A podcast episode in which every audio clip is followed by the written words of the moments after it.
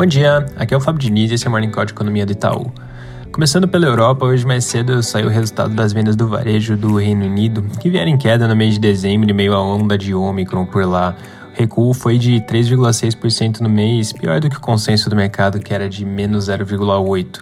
Dito isso, como o surto por lá tem mostrado uma melhora bem rápida, parece improvável que as vendas do varejo sejam prejudicadas por muito mais tempo.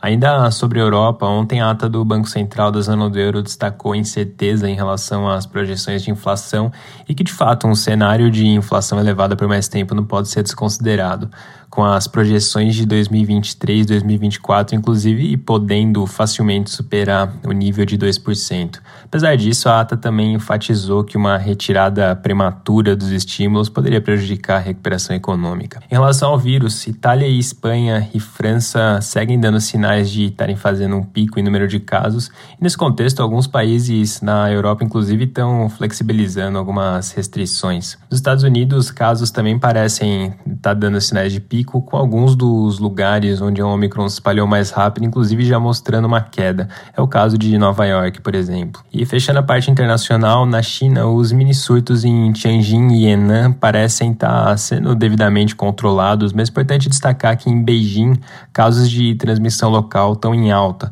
mas ainda estamos falando de números muito pequenos. Importante monitorar nos próximos dias se esse quadro se mantém todo caso, importante também destacar que até aqui nosso indicador diário vem mostrando um impacto bem limitado na atividade.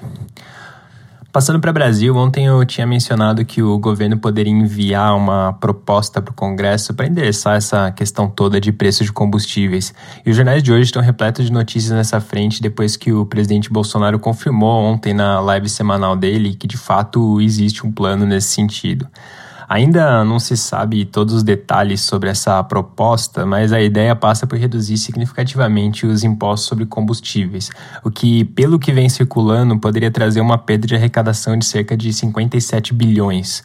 Por conta disso, o governo, a princípio, precisaria de uma emenda constitucional para poder ter respaldo legal nessa medida. Lembrando aqui que a Lei de Responsabilidade Fiscal, LRF, exige que, para que o governo reduza um imposto, um outro tenha que ser aumentado para que no final a conta feche. Então, para poder, de certa forma, driblar essa exigência, aí surgiria essa PEC. A gente fez algumas contas com que já se tem de informação e um cenário com, por exemplo, zeragem do PiscoFins traria uma redução de cerca de 75 pontos base na inflação, enquanto a zeragem sobre energia elétrica teria um impacto baixista adicional de cerca de 16 pontos base. Mas é importante destacar aqui que esses impactos seriam temporários, tendo payback com a volta dessas alíquotas. Um outro ponto relevante é que, de acordo com os jornais, o Ministério da Economia não está se opondo a essa potencial proposta, mas que eles tentariam, inclusive, barrar de vez a ideia de dar reajuste para os servidores e, com isso, limitar o impacto fiscal dessa história toda. Importante monitorar as reações a essa discussão. O fato da gente estar tá falando de uma PEC traz uma dificuldade adicional de aprovação nas casas por conta da exigência de 3 quintos dos votos. Mas apesar disso, até na linha do que a gente vem mencionando, esse tema anda realmente muito quente e parece ter um momento favorável para esse tipo de discussão.